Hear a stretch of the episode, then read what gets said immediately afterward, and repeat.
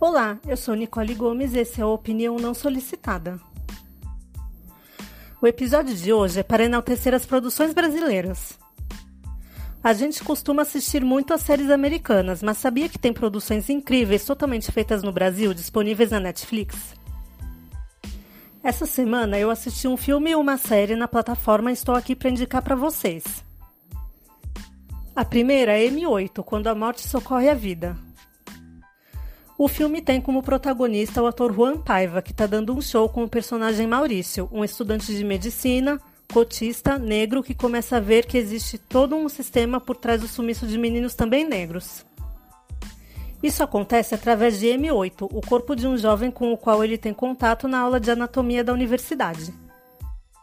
A história também traz os contrastes entre jovens brancos com mais privilégios e a realidade da periferia onde ele vive.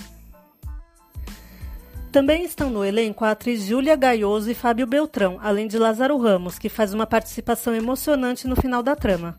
O longa está disponível na Netflix e foi lançado no final do ano passado, sendo inclusive uma aposta para o Oscar.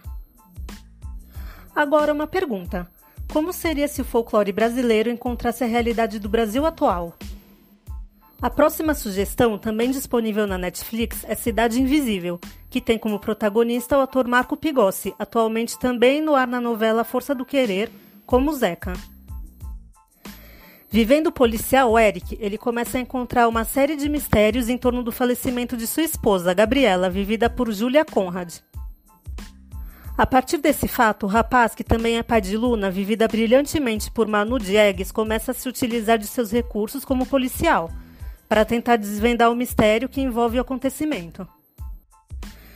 E mais uma vez, vamos falar sobre a incrível atuação de atores mirins, dessa vez de Manu, que chega a se transformar na trama em algo sobrenatural, mas eu não vou dar spoiler, vale a pena conferir.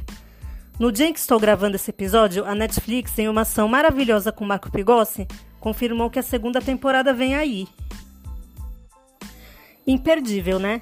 Vale a pena tirar um dia ou um final de semana, já que estamos em casa, para assistir. E por hoje é só. Se gostou do episódio, compartilhe.